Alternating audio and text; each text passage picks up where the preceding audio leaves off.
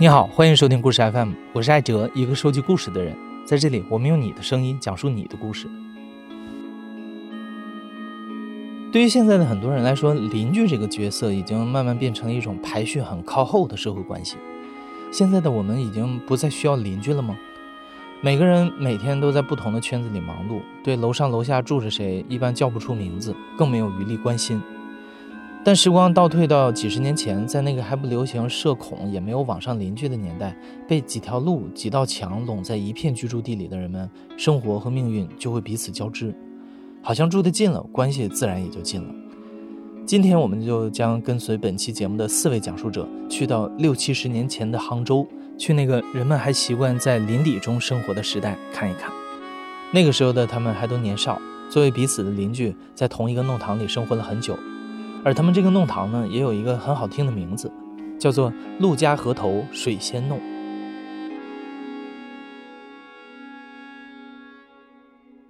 我叫朱丽娟，快要八十五了。我从小就生在陆家河头。我爸爸从萧山来的，来了以后就到陆家河头了。为什么呢？因为我陆家河离火车站近。他们来的都拉黄包车啊，什么工作容易找。那时候我晓得的是一片荒凉，就现在的十六号水仙弄的十六号这片是荒地。晚上看到萤火虫吧。水仙弄到陆家河头一共大概三十几户人家，这是解放前的。在朱丽娟最早的记忆里，防空警报一响，一家人就会躲到家里的八仙桌下。最初来到这片空地建房的人们，多是在建国前在战争的纷乱中逃难到这儿，或是像朱丽娟的父辈一样，从农村进城，想要依靠着火车站谋一些营生。当年从杭州老火车站出发，顺着铁轨走上十分钟就能走到陆家河头水仙弄。捡煤渣就是朱丽娟小时候最常做的事儿，因为弄堂旁边就是火车道，过了火车道也就是城外了。露水这片区域里，除了外来人自建的房子，最早有的一片房屋几乎都属于一家姓蒋的大户。朱丽娟的母亲陆美珍也原是蒋家夫人的朋友，早年家里落难来寻求帮助，从此就住在蒋家的马房里。蒋家的男主人蒋树敏当时在中央银行做文书的工作，还会说外语，是弄堂里出名的有文化的人。直到解放初期，一九五零年。朱丽娟的母亲陆美珍成为了居民委员会的成员。当时居委会接到的第一项大任务就是动员大家支援抗美援朝，捐献飞机大炮。弄堂里最后张贴出了一张红榜，公示了捐献者的名单。但陆美珍其实不会写字，这张红榜就是蒋树敏帮忙写的。我妈妈不会写字的，那么就想到蒋家的人了。好的，好的，我来帮忙。蒋志明很秀气的，搞文编的，拿着公文包，他整天都笑眯眯的。但这张红榜张贴了三年之后，蒋淑敏在镇压反革命运动中被带走，送进了监狱。之后的很多年，弄堂里都没有再听到过蒋淑敏的消息。杭州本来就多雨，陆家河头水仙弄又处在杭州的低洼区域，下雨天是大家最犯愁的日子。弄堂里的三十几户人家里，二十多户住在陆家河头，十几户住在水仙弄。虽然名字不同，但屋群相邻。一条公共的 U 型小巷串联着陆家河头水仙弄里的每一户人家。每次下大雨，弄堂里的积水就会从陆家河头的一口水井边涨起，顺着公共的小巷开始慢慢没过每一家的门前。陆家河头下大水呢？这个是困扰我们很多年、很多年的一个很难受的一个事情，因为只要下一场大雨呢，不会水满到家里；两场连续三天，那就不得了了。只要水要漫进来的这个前提呢，毛巾啊、砖头啊都准备好的，然后垒起来，然后衣服呢当水泥缝一样的给它裹起来，水呢顺的慢一点，不能在床上躲着，我们还是要舀水，它出不去，它只会进来呀。就不停的舀舀，不停的舀，那舀出去嘛稍微浅一点，然后舀出去，其实这里舀出去，这里从缝里面又进来了。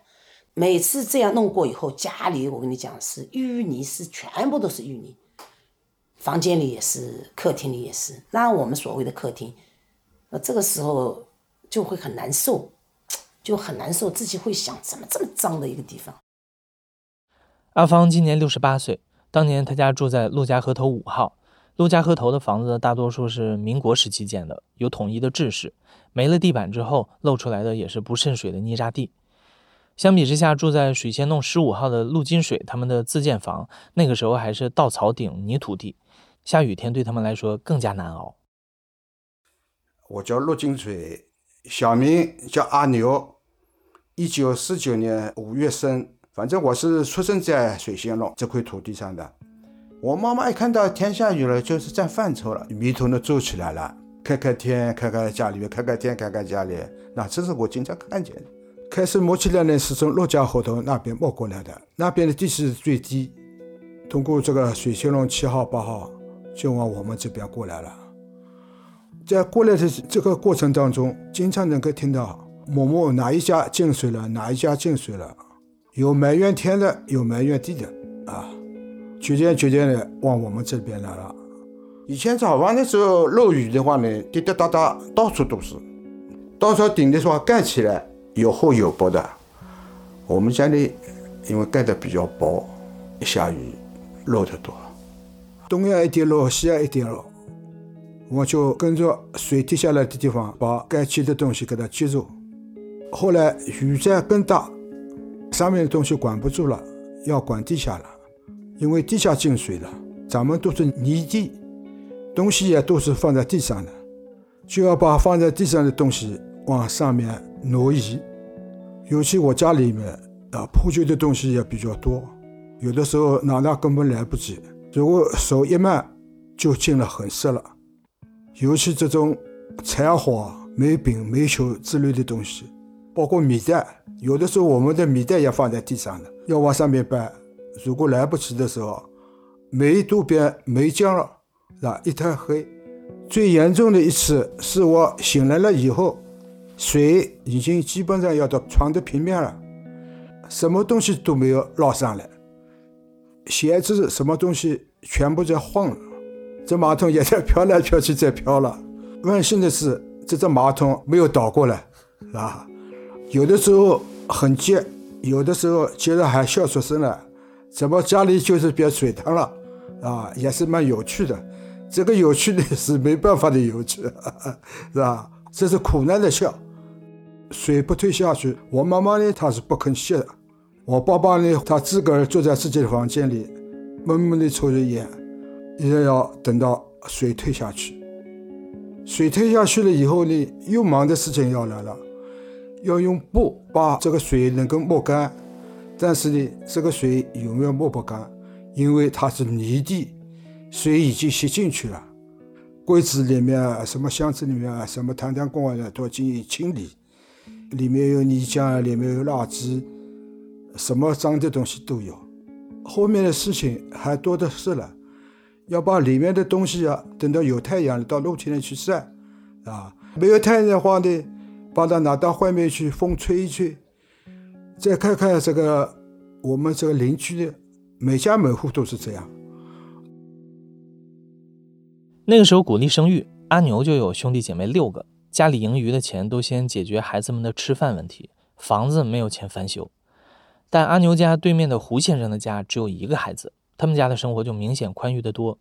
胡先生自建的房子在很长一段时间里都是弄堂里最好的。一九五六年杭州有一次大台风，我的记忆也很深，因为那个时候我家里的房子还是比较危险的，居民区里把危险住下的人全部动员出来了，有的到居民区里去，有的到学校里去。因为我家里吴先生家里离得特别近，他的家里也好，他他是地板，我家里呢就是被安排在他的家里面，我们家就住在他的客厅里，地板上面铺的是草席，我我的弟弟我的妈妈就住在他家里面。胡先生基本上一直住在郑州，他还是胡顺前到北京读大学去了，他家里只有胡妈妈一个人。我们在住在胡先生家里的时候，胡妈妈把我们安顿好，反正我们住在那里，他很轻手轻脚的，然后跟我们聊聊天，跟我们玩玩数数数的小游戏，啊，叫我们好好去休息。烧出来菜也会给我们吃。那天的台风来的特别凶猛，八九点钟的时候，有一阵风来，大风来，把我家靠右边的一间房子，水仙路十三号的房子吹倒了。在吹倒的一瞬间，我是看见了，它是毛竹房子。只听见呱呱一声呱，两声呱，三声呱，一下子嘎嘎嘎嘎嘎就倒下去了。这个时候风又大，雨又大，然后我是望出去望到的，啊，后来毛竹就是散落着一地，把家里面的仅有一点点零零散散的家具、家里的脸盆、灶、锅子都显露出来了。一九六二年，水仙洞里新建起了两排的水泥住房。大大的瓦片和光溜的水泥地面，还有规整的门窗，都让弄堂里的原住民们非常羡慕。不久就入住进了八户新的人家，他们都是杭州铁路四工段的职工，家里的摆设和穿戴也明显比大家的要讲究很多。徐超光的爸爸妈妈就在其中。我叫徐超光，我们的家呢是住在水仙弄的一个十六号之一。为什么叫之一呢？十六号呢，是一个铁路上造的一个工坊。当时呢，就是单位的那个领导呢，为了解决一批从外省来的铁路职工住宿问题，把那个铁路车辆段那个临时食堂改建成一个职工宿舍。我的隔壁的隔壁呢是嘉兴的，五号呢是武汉人，反正全国各地的啊，都都汇集到这个水仙弄，一共是有八户人家。跟陆家河头呢是相邻的弄堂，他们是原住民，在我的印象当中是非常团结的。那个时候经常会晒被子，只要下雨了，这户人家也不在，他们会主动的帮他收衣服。还有那时候我们吃饭，房间比较小，特别是夏天吃饭的时候，一般会在门口放两张凳子，有四五个菜，大家都可以看到你们在吃什么。然后大家喜欢拿着一碗饭，自己家里先煎一点菜，边吃边聊，走来走去。呃，看到你们这户人家这个菜好的啊，那你吃一点，那他会煎起来，就是这种就是很融洽，像像自己家里人一样的非常温暖的这些呢，都会感染到我们。从江城路到这里三岔路口，再到这里的一号墙门，也就五六十米，到井边也就十米左右，来回也就是三五分钟。近的一脚就可以跨过去，这么一个狭小的一个环境当中呢，小朋友们基本上是在这里打闹、游戏当中成长起来的。弄堂太小了呀，哎，小孩子自然熟嘛。因为巷子只有不到两米宽，弄堂里稍微面积大一点的地方就会自动变成邻居们默认的聚集地。除了陆家河头的那口井边之外，阿牛家和超光家夹着的那块三角地也是其中之一。无论白天还是晚上，小时候的超光都喜欢坐在那里看弄堂里面来往又聚散的人，甚至当年在那里听到的故事，他至今都还记得。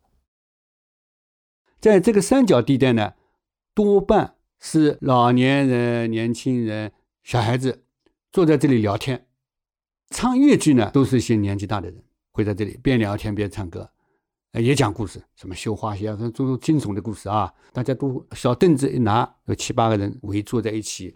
杨家的妈妈杨妈妈，她就讲了一个什么事情，我印象特别深。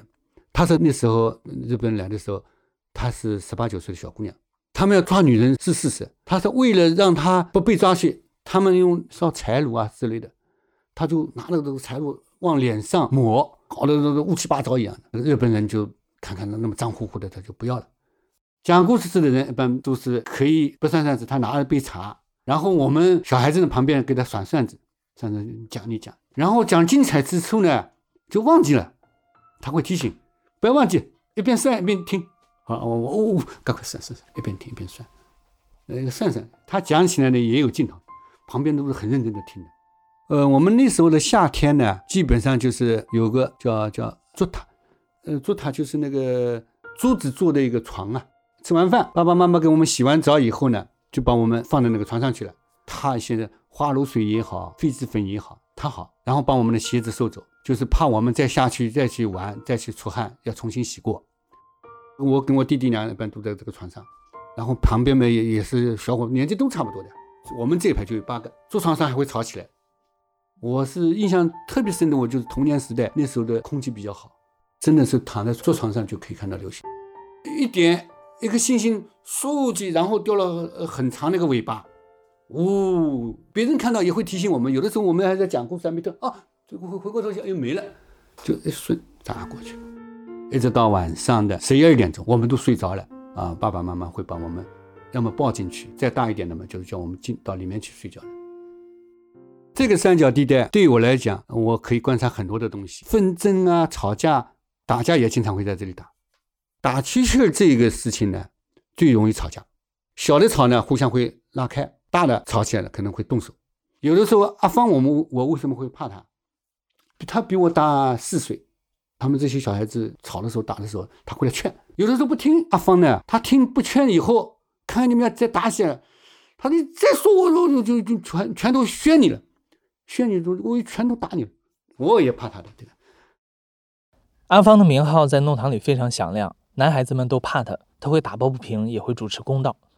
平日里，孩子们都经常能看到他整条弄堂的跑，要么是在追打着别人，要么就是被妈妈追着打。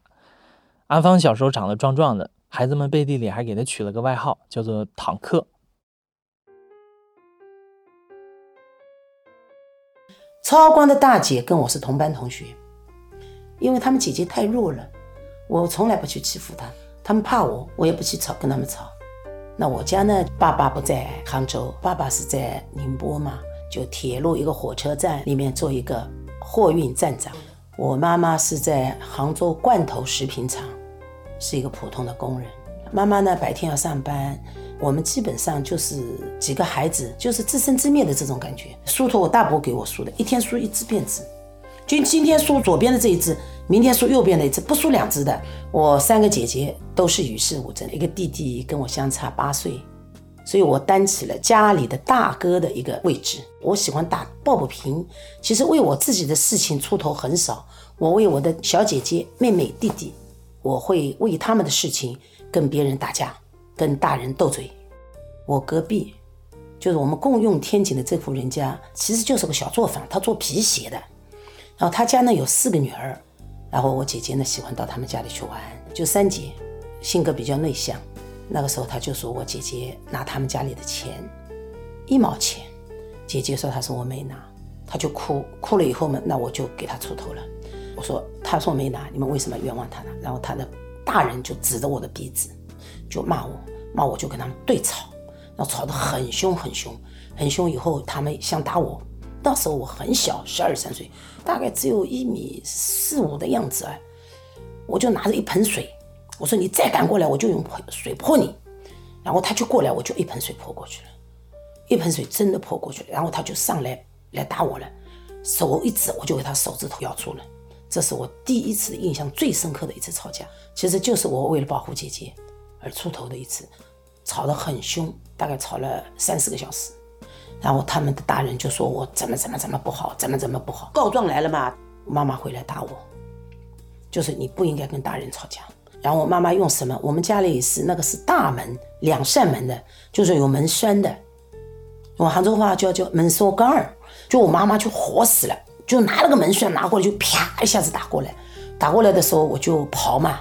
我小时候就是也他打不到我，我会跑，我跑整个弄堂，就是我从我们这里跑过去，往阿牛他们家跑过，阿牛他们家已经到水仙弄了，水仙弄过去一个光芳弄，我从光芳弄那边出冲出就是江城路，就一大圈绕过来，我妈妈是追不到我的，也没这么多时间来追我，然后我就躲躲到我妈妈气消了，我就回来，我妈妈表面上是不打我了，半夜里我睡在阁楼的，我妈妈晚上起来。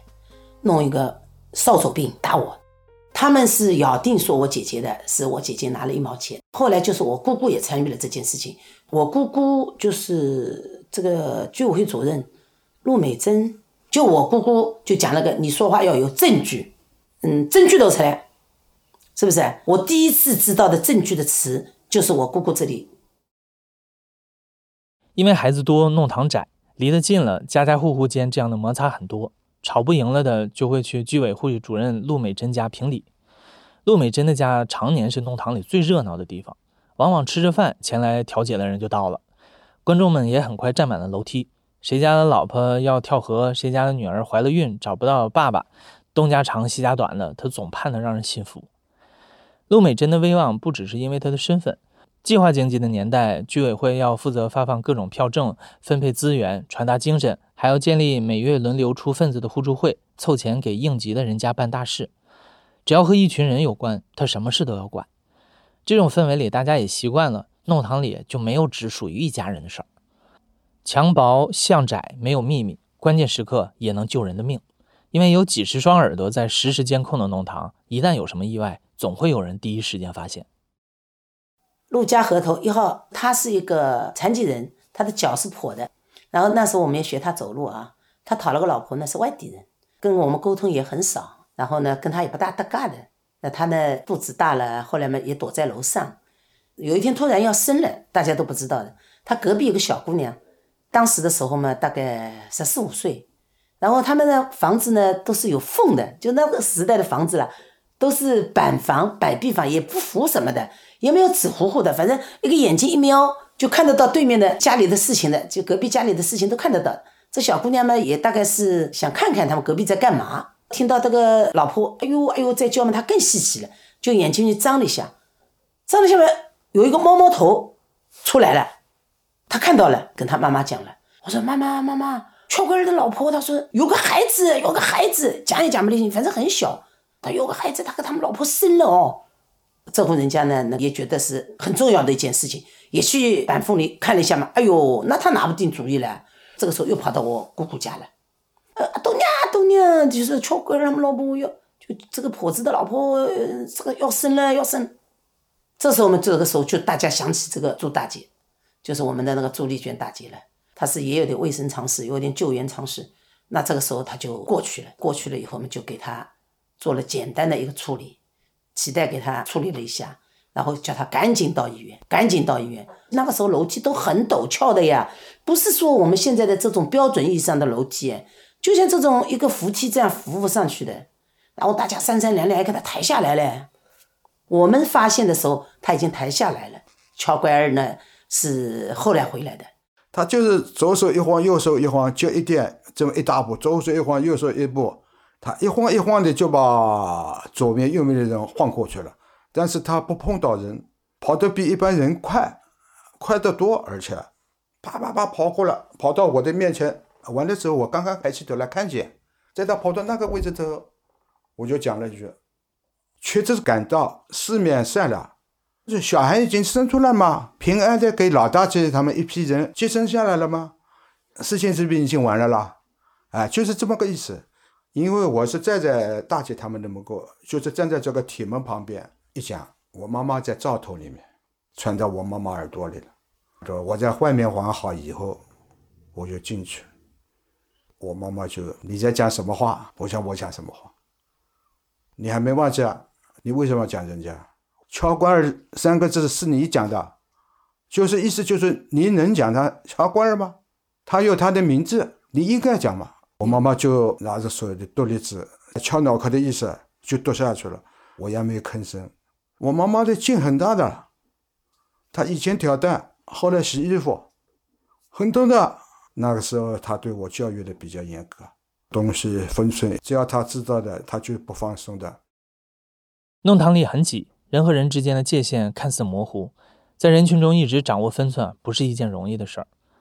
阿牛的妈妈一直是一个邻居们公认的说话做事都非常有分寸的人。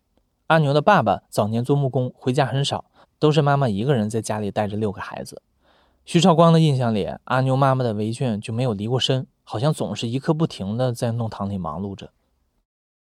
陆金水的妈妈，我们叫她外婆的。为什么叫她外婆呢？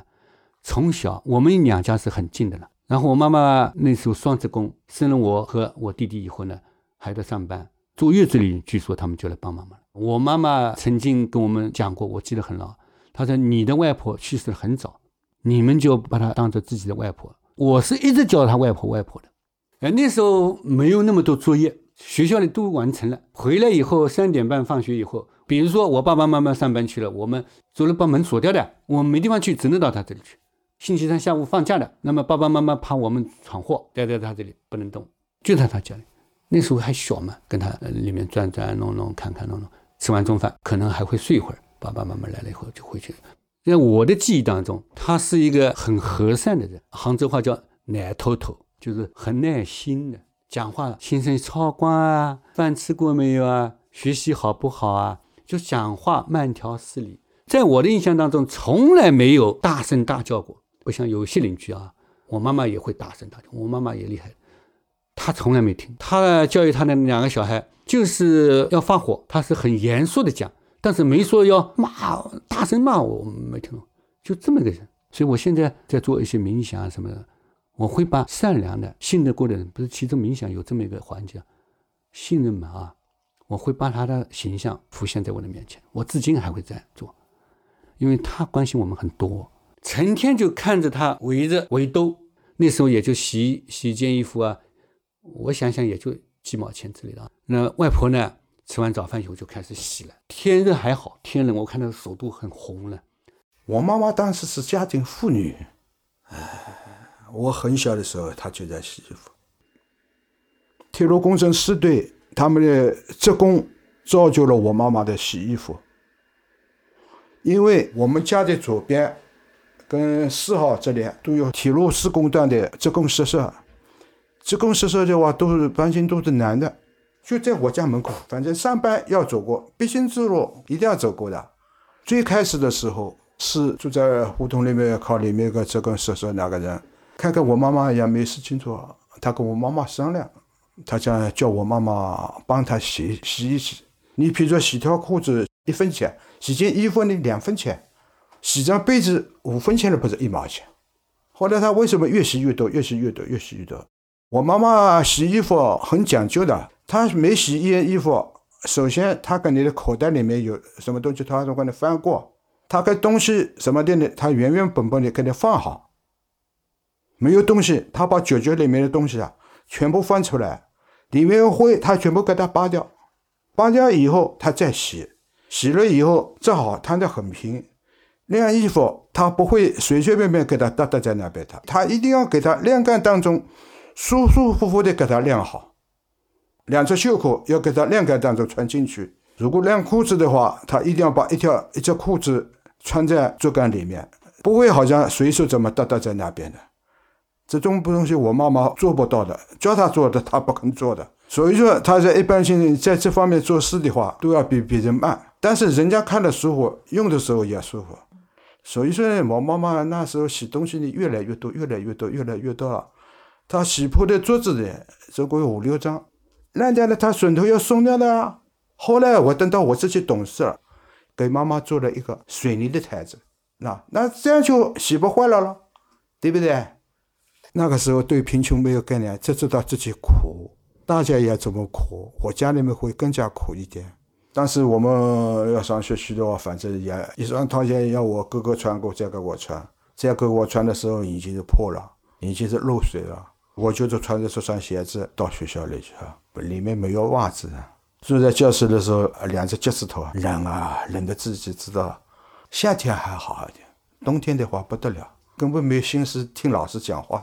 我从学校回到家里面，懒懒的走，可能叫五六分钟就够了，就到我家了。反正别人再比我远的都走到家了，我肯定走不到的。我从学校里到我家里要穿过条马路，我在穿马路的时候，我是怕的，我是要看着这边没车子了，我就停停，以后跑过去停下，再走一段路，一棵树，再停一停，再走一棵树，停停，我是要给他抱一会儿为什么头晕？现在知道了，叫低血糖，饿慌了。六年级毕业之后，阿牛因为不想再给家里增添负担，就不肯再上学了。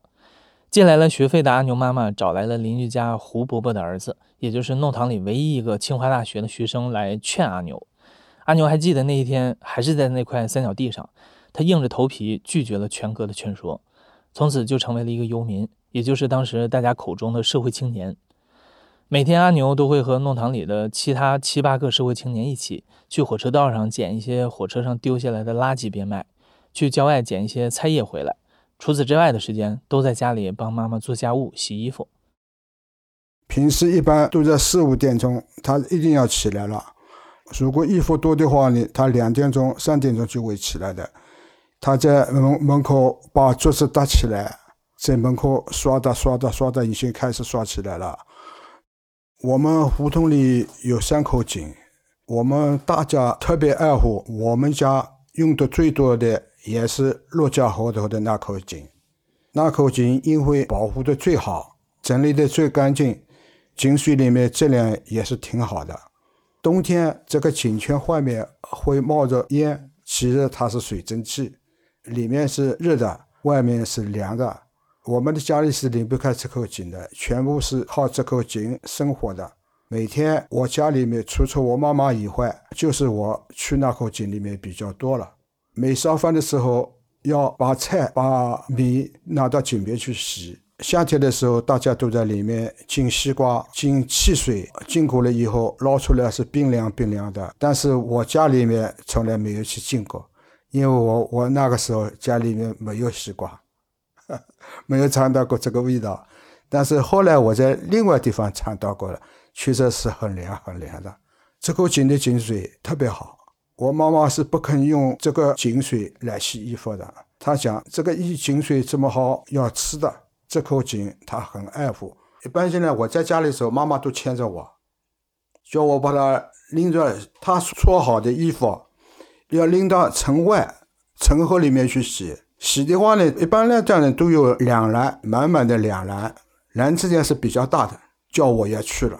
其实我那个时候是爱玩的，反正有点不自由嘛，心里面尽管是比较憋屈的。但是也是跟在妈妈后面，一脚一脚、一步一步的到城河里面去洗。要等到妈妈在城河里面一一的洗好了，看见她用棒槌敲打衣服，看见她就是在外面漂，把这个大的棉被、被单、衣服给她甩出去，又拉回来，又在石头上面刷。而且我的妈妈有个特点，不洗到怎么干净，这个水搓出来不干净，她是不肯洗的。我就在旁边一直站着，看着河里的水在游的鱼。看见河里面有什么水生物，呃，也是很稀奇的。有的大的衣服厚一点的被子之类的东西，他一样叫我两个人一起揪，一起搅，给拧干。啊，我这么等到他三篮子，有时候两篮子衣服洗好了，一起拎回来，帮妈妈一件一件的晾起来。晾好了以后，把篮子什么的放好了，那才是我的自由活动。人家说童年幸福的生活。我在童年的生活幸幸福生活没有，没有一点点。童年的幸福生活就是自己制造出来的。我家里旁边呢是一个原来的水仙路六号。我自从懂事记事起以后，看见他们没有看见他们小辈，下一代。后来逐步逐步两个人老了，房子也随着时间的话呢给清除掉了，这里就成为一块空地。我就利用这块空地呢，给它开垦出来，捡来的石头给它四面垒起来啊！我就在里面呢种菜，种向日葵，种草，种花，还有棵小的桃树，就是牵牛花，是每年必须要种的。这个是我二哥比较喜欢的，他还喜欢一种怕氧化，叫含羞草。剩下来的节节高，就把牵牛花沿着秸秸秆沿上去，沿上去以后，到季节到了，每天早晨能够开出。红颜色、绿颜色的花，好像跟蜡烛、蜡烛一样，就是很好看的。而且它这个在太阳没出来以前，太阳没照着以前，喇叭花是张得很开的，很好看的。我一直到现在还很喜欢。我里面还种着南瓜，尤其等到南瓜花开的时候，特别是早晨，特别有劲，长得特别开。当南瓜有的结成的时候，过路的人都会心里指指点点。他们说：“这里有个南瓜，那边有个南瓜。”我家里有有一架梯子，我经常拿着这架梯子，随时随地的想到了就爬到房顶上面去了，在上面走来走去。因为我站在高处了，就是看在那，自己心里也蛮舒服的。平时没有事情做了，在帮妈妈做事情以后，在家里整顿以后，空余下来的时间，不是做一些小木工，就是到这个小花园里面去拨弄拨弄，搞搞这个，搞搞那个的。因为我家里的后门走出来就是这个小花园这个地方，我会在这个地方待半天，待很长时间。尤其等到下雨的时候，有的时候盐口水滴下来，咽口水滴在地上，水站起来，站在自己的裤腿上，站在自己的衣服上、袖口上，我会很不注意的，一定要在呆呆地看着那个小花园里面，看它的水珠滴在树叶上，滴在菜叶上，再看它从菜叶上滚下来，再落在泥地里。也有的时候会看见几只小虫，看见蚯蚓，看见香烟虫在地上爬，就经过，默默地看着这些人。不到衣服湿的时候，我是不会站起来了，因为这个时候的时间过得特别快，因为这个时候的每一秒钟都是新鲜的，都是不一样的。这个里面种的花东西呢，吸引了附近邻居的落家后头的前面后面的小孩子、小朋友一起来玩。当时我自己做的小门，他会把我那扇小门打开，他们会走进去，看看这个花，看看那个花。阿芳他当时的家里人家叫他坦克的，但是我也看见过他，他到我家里来摘花，再到我家里来看。我第一次就是认识花，就从他们家的围墙边认识的。他妈妈告诉我的，我说这个什么花，不让我们摘，跟我说不能吃，吃了要流鼻血，别去摘。偷偷摘，但是不会摘很多，就摘个一朵，看看到底它怎么回事。哎，有好奇心嘛。哎，我们家里没有，我小时候就只知道牵牛花、鸡冠花，就从他们家里认识。阿牛的花园让弄堂里的很多女孩都第一次认识了花。虽然孩子王阿芳比阿牛小五岁，并不是同龄的玩伴，但他也会像很多小朋友一样，经常去阿牛家里转转。在阿芳的印象中，阿牛家虽然比较贫苦，但家里永远是一尘不染、整整齐齐，整年都开着门，欢迎所有到来的小客人。和阿牛相比，阿芳的家一直都还比较宽裕。在互助会每个月只能凑出二十元帮助阿牛家改建瓦房的时候，阿芳的爸爸一个月就已经可以领到九十三块五的工资了。但也就是在阿牛变成社会青年的这一年里，阿芳家里迎来了一场意外，让他家也开始和弄堂里的很多人家一样。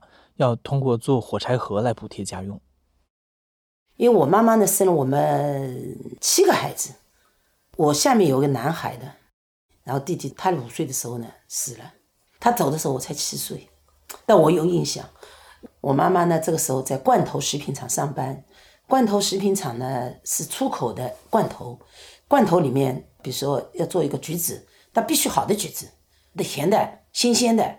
然后你个橘子一筐筐进来，肯定有不大好的，就挑出来不要了，都扔掉了。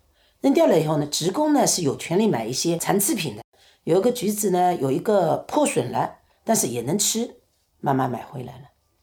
买回来嘛，弟弟呢不知道选择，这个也好吃，那个也好吃，吃了烂橘子，吃了食物中毒。在一个夏天，就是我是不知道家里发生什么事的，就是一个冰冷的一个床上睡着个男孩。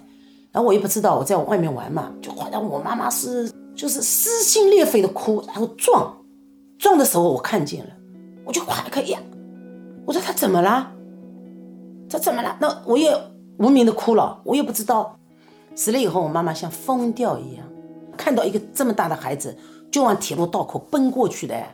抱着他哇哇，我就他叫华华，哇哇哇哇，你回来的，你你怎么会走的啦？你到哪里去了？就这样疯掉的哭，几次哗晕倒，找我姑姑给他掐人中又活了，然后又过了几年生了这个小儿子，小儿子一生病，我妈妈这个医院就不给他去，因为大儿子死在医院的，他是有心理抵触的，这个医院走都不敢走进去一步的，然后他就为了这个孩子。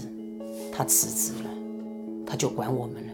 辞职了没几年，他觉得工作也是很重要的，先去做临时工，做一个装卸工，一个女人家哦，做装卸工，背肩扛，然后后来去做汽车修理工，就是后来生了这个弟弟，生这个弟弟身体不好嘛，造成家里这么多钱要给他看病啊，然后经济也不宽裕了。一号墙门有一个，我们叫他叫云花娘。就是我们也叫我们长辈嘛，就他的户口是在火柴厂的，就是有他的资格才会去领火柴盒可以做，像我们是没有的。然后我妈妈就说，人家在做火柴盒嘛，我妈妈叫我们也做，除了读书的时候不做，放暑假放寒假都要做。我们每天呢要做的是五千盒五千个，这就是我大姐、二姐、三姐，我二姐她是很勤劳的一个人，那个时候很小，也大概只有十二三岁、十一二岁。她就是每天早上六点钟她就起来了，她火柴不是有一个中间有一个火柴的盒子嘛，有一个套子，有个盒子，这个盒子有一个这么长的柴棍，就薄薄的片卷起来的，然后用浆糊刷，然后我们就叫刷条子，她把个条子浆糊一刷，捏牢，啪扔出来了。扔成山一堆，他也不管的，反正下面有没有人接活，他不管。然后这个时候就陆陆续续、陆陆续续，大家都起来了。因为四个人里面我最小，我肯定要打一些赖皮，我又调皮，我就不起来。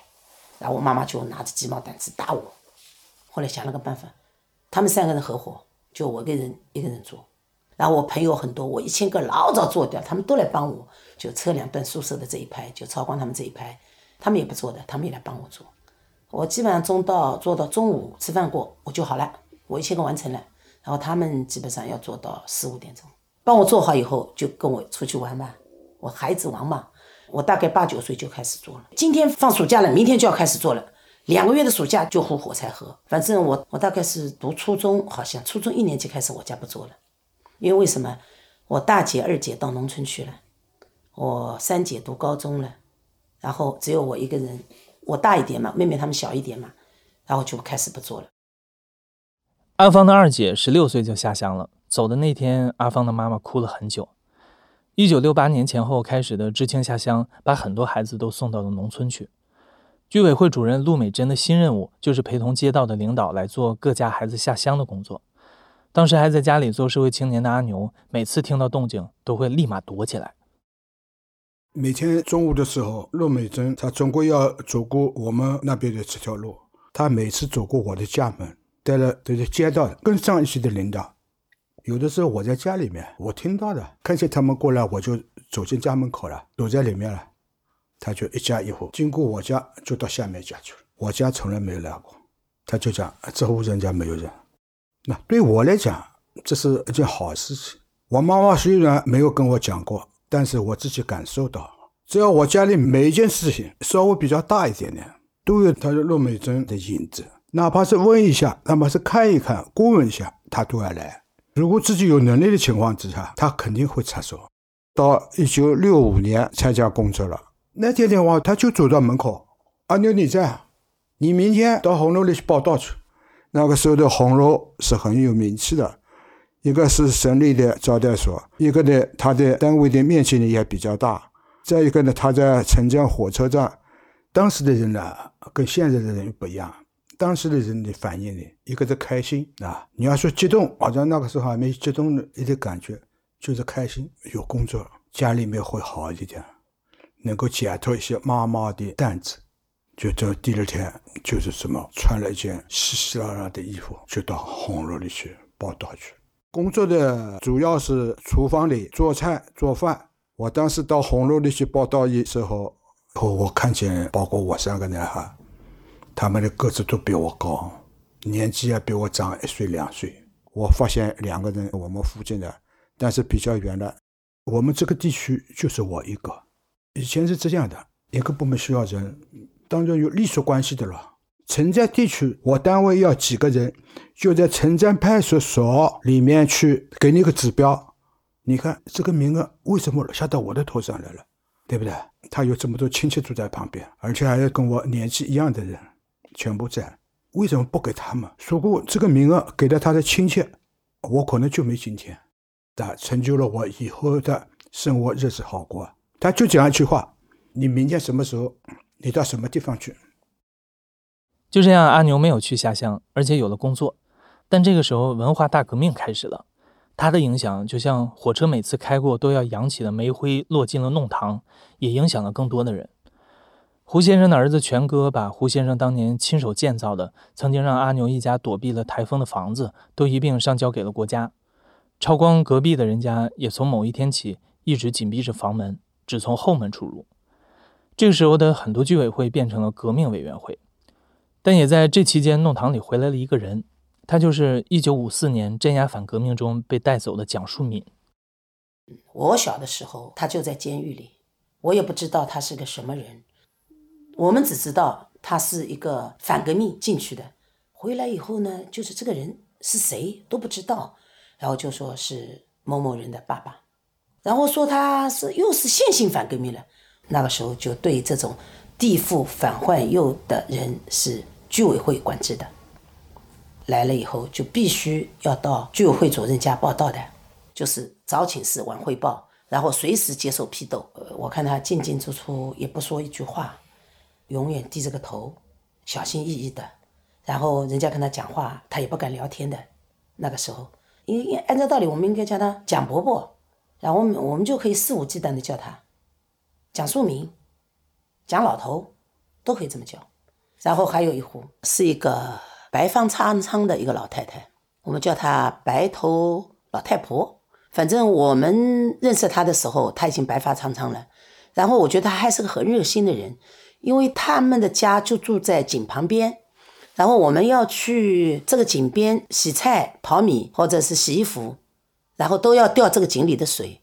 哦，我们的那个吊水的那这个绳子不是很好的，但他呢有一根很好的绳，然后他还有一根捞水桶的一根钩，长长的竹竿，然后一个钩绑在这个竹竿上的，然后只要你们的打井水的这个水桶掉在井里了，我们是无法捞的。然后这个时候他会求助于白头娘娘啊，就是呃帮我捞一下，又掉下去了，就是会说啊。然后他说再说，但他还会拿着这个带着钩的竹竿，然后给我们来捞一下。这个事情呢，经常会发生，几乎每天都有会发生。这他最后就现在说起来是帕金森，他就不断的摇头，不断的摇头，在说话的时候也会摇头，吃饭的时候也会摇头。王大革命的时候呢，我们也不知道他是什么身份。这有一天就是在呃红卫兵来的时候，把他从家里揪出来了。啪！一群红卫兵把他家揪出来，然后把他的那个手反绑，然后把他头按下，然后四五个人就按着他的头，啊，给他拉出去了。我们不知道什么回事。六六年文化大革命，我五五年生，我都最多十二三岁嘛，就很惊讶，到底发生了什么？不知道他是什么身份，为什么要这样弄他？后来知道，他们说他是啊坏分子，什么地富反坏右，属于坏分子这一类。绑到就是我们居委会主任家，他们家堂前有个毛主席像，旁边中字都贴好的，有的时候站在条凳上的，有的时候就站在地上，然后他不是摇头嘛，他们认为是对无产阶级专政的不服嘛，然后就把他的手一反绑，啪投进去就你还不服，赶紧服。然后有些好心的邻居啊，真的看不下去了啊，说他不是不服，他是就是经常要摇头，红卫兵真不管了。真的没有人性的，又给他这，有的时候头哦按到条凳下面了，有个人整九十度。如果说红卫兵不给他的手反绑着，等于说既是反绑，又是给他拉着了，老早人掉下去了，那个还平衡得了啊？就他隔壁住了一个，当时是什么温度表厂的一个厂长，还不是书记，他要斗他了，只要有一个人来批斗了，他必须赔绑。不是，这次是红卫兵要来批斗你资本家的，那你这一代的地主、反革命、右派、坏分子，全部要陪绑的，包括蒋超成的爸爸，他是个反革命啊，也要斗的呀。然后把这个白头老太太又拉出来了，陪斗，就这样反反复复，反反复复。他其实受不了这个苦。你说一个老年人，他那个时候大概有个七十岁有了吧，他比我姑姑要大一点。哎呀，你说痛不痛啊？其实他是受不了这个痛苦，在某一天的深夜嘛，他就跳井了，就是跳着跳在他家门口的这口井。那个时候睡嘛也早，反正中肯定是后半夜了。他儿子跑过来，就是我们住的楼上是板嘛，不是跟你说是就一层板嘛。他来敲我姑姑家的门嘛，那我们就隔壁嘛。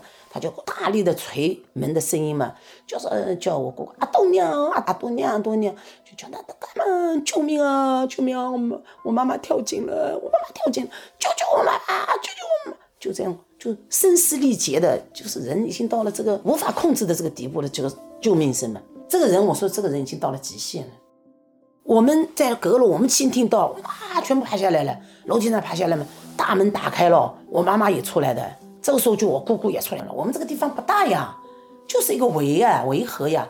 反正左邻右舍全部起来了，是邻里是，不管你是反革命也好，你是坏分子也好，你就是一个人，就是我们无论如何要把你救上来，就真的齐心协力的，这是最勇敢的一个人，就是朱丽娟他们家爸爸辈的三兄弟里一个叫朱有生，腰上系了个麻绳，然后他人是倒头进去的，就投进去去捞的，然后前前后后很多人，反正是包括我妈妈在内，我妈妈像男人一样的，我大伯。包括那几个男的，就大家像绳子腰上啪啪缠牢，一头绳子他系牢了，还有同时有个人腰上缠牢，然后中间呢他全部拉，因为他人拉上来毕竟是要有点力量的，有几个人手也伸到井里去的，凡是他有一个地方着手的地方，大家都拼死的救，就救上来了。跳下去的时候，他大概是害怕，他不是头下去的，他是脚下去。然后这个井呢是下面窄，上面宽，啊，跳下去的时候，他人很胖的，身体卡住了，但是大半个人已经在下面了。救出来的时候，他是水是没呛到的，因为他是脚在下面的。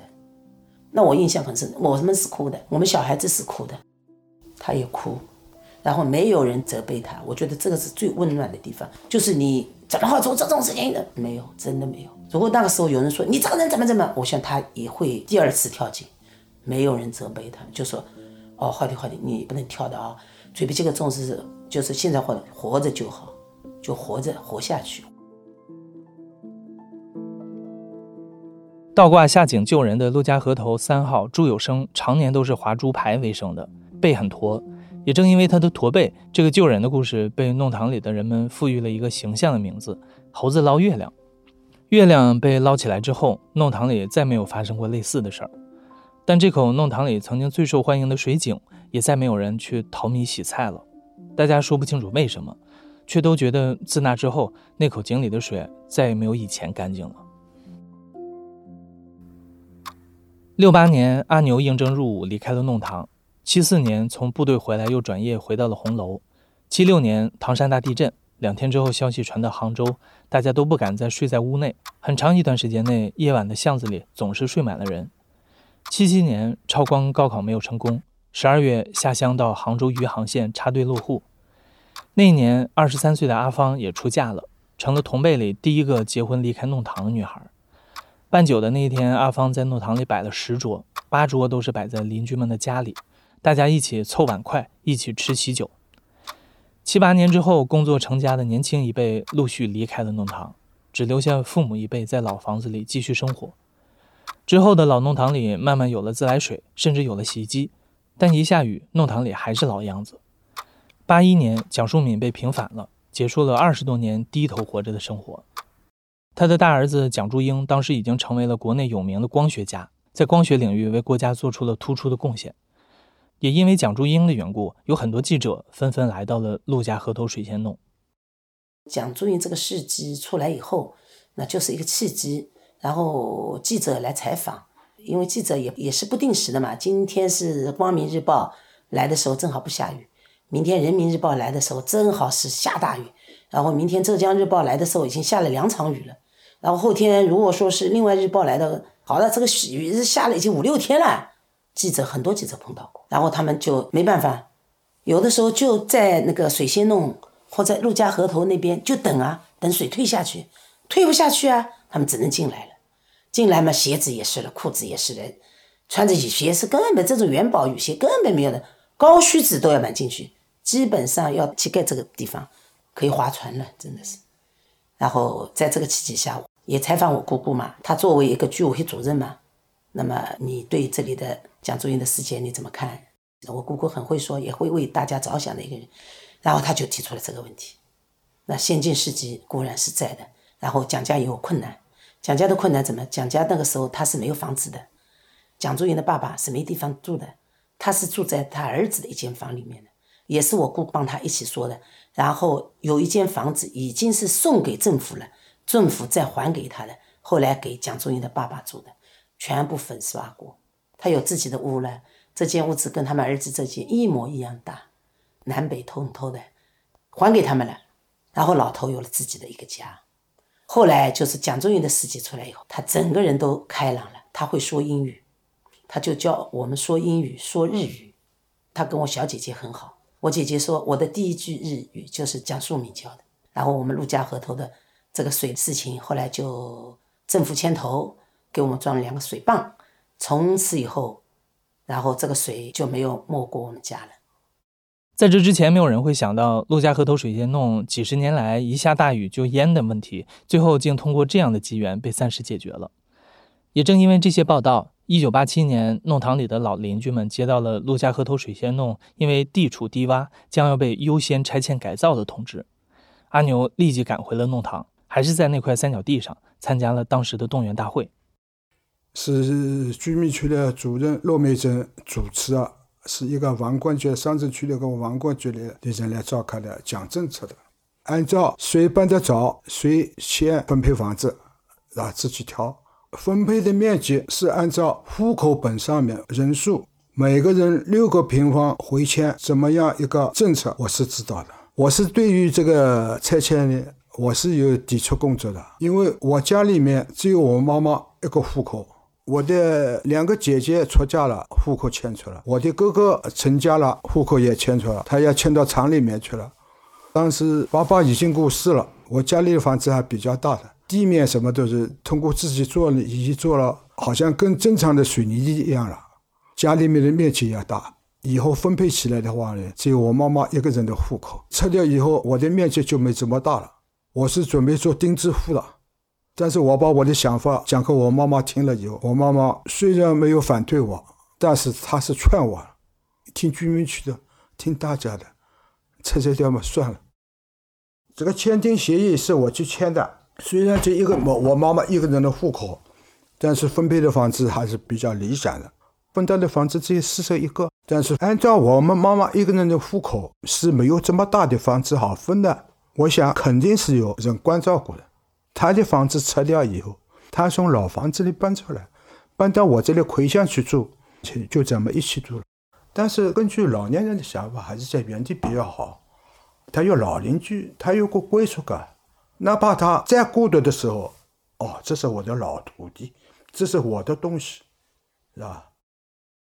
阿牛的妈妈和多半的老一辈一样，选择了原拆原建的房子，直到九零年弄堂重建完毕。阿牛妈妈一个人回到了老地方生活，也在那里度过了生命中最后的几年时光。每个春节，我都要从很远的地方骑着自行车到妈妈这来吃年夜饭，把菜买了，餐具搞好，煤气都拿来，到这里来烧，陪妈妈烧好吃好以后，我们再带着小孩子回去。在回去的路上，就是鞭炮嘣嘣在放，我们就是穿着鞭炮回到家里面去。回到家里还有十几里路了，每年都这样的。拆迁改造过后，大家彼此间的消息越来越少了，每个离开弄堂的人都走进了更大更远的群体里。直到二零一六年，把大家再次聚集在一起的是阿芳建的一个微信群。那些老邻居啊，有个群，群里面呢经常在聊过去的事情，每年呢还会组织一次老邻居的聚会。有一年。我妈妈给我打电话，我正好在出差，宁波出差。她跟我讲个事情，就是老邻居过两天要去聚会，在杭州的城隍山上。我说你怎么去？腿脚不方便。她说有一个老邻居，五十多岁的老邻居，背他上去。我说这个很困难。我说我说你也很麻烦，人家也很麻烦，人家也毕竟也将近六十岁的人。我说这次是不是不去？我说我下次一定陪你去，下次一定陪你去。那么后面就没有下次了。我妈妈一九年就去世。二零二三年杭州亚运会，阿牛在群里说他又去了老弄堂原来的位置，发现那里还有一块仅剩的牌子。他担心因为亚运会的缘故被拆掉，隔天一早他就带着榔头凿子想去取下来，结果仔细一看，发现这个门牌号还在用，上面写着水仙弄三十八号。阿牛家原拆原建的那套房子，从母亲九五年去世之后，已经空了二十多年。那不再是当年木头瓦片修修补补的住处，而是变成了一份资产。弟弟也一直在劝他早点把那套房子卖了。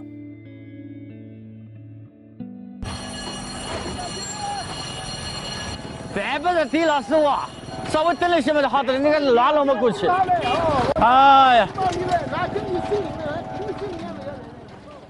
陆家河头水仙弄的边上呢有一个望江门道口，哎，我道口呢是南北铁路的一个交通要道，然后这边呢是望江门直接到城外去的一个公路道。每当火车来的时候呢，两边的栏杆呢就拦下来，不让行人过去，然后让列车通过。城里的人经常会过的这个铁道口去买菜。那我们陆家河头水仙路的居民呢，我们也会过了铁道到那边去买。每年会死人这个地方。那个时候我就七八岁吧，只要每次听到火车一长鸣笛，然后又听到轰隆轰隆的声音，我们马上会想到，肯定有人死了或者有人伤了，跑过去一看，果真都是如此。然后我记得当中，就是为了防止大家都钻来钻去，引发安全事故，用栏杆上面套那个有刺的那个也弄过。然后用栏杆上面涂黄油也试过，短期有效，长期还是没效，很混乱。老百姓他不听你的指挥，两边的栏杆拦下来以后，他还是要钻过去，用各种办法钻过去，拦都拦不住。我亲眼见到过，是七十年代一个女同志从城外过来到城里，据他们说是一个棉纺厂的一个一个女工，也就三十来岁，她推这个自行车拉起来以后，她就要推过来嘛。因为速度慢了，推过来以后呢，这个火车车头过来以后呢，车头打到她的呃自行车的车尾，把那个人一下子就打到那个火车轮里面去了。我们去看的时候，全部都是血迹。他邻居也来了，他早上还在弄小孩，下午可能睡觉睡得稍微迟了一点，怕上班迟到。他上中班的，其实少出门五分钟，可能就没这个事了。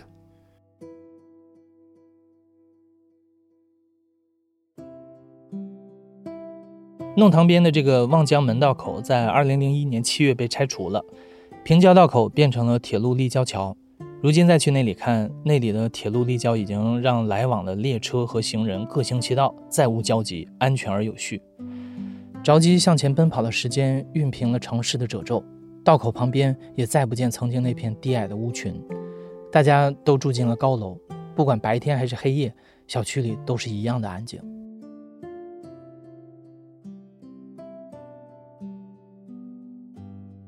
你现在正在收听的是亲历者自述的声音节目《故事 FM》，我是主播艾哲。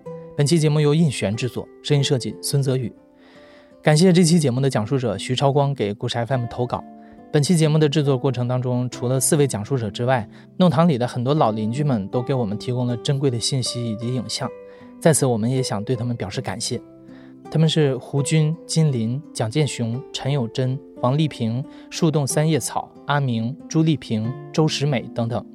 感谢你们，希望大家都可以在故事中再次相聚。感谢你的收听，咱们下期再见。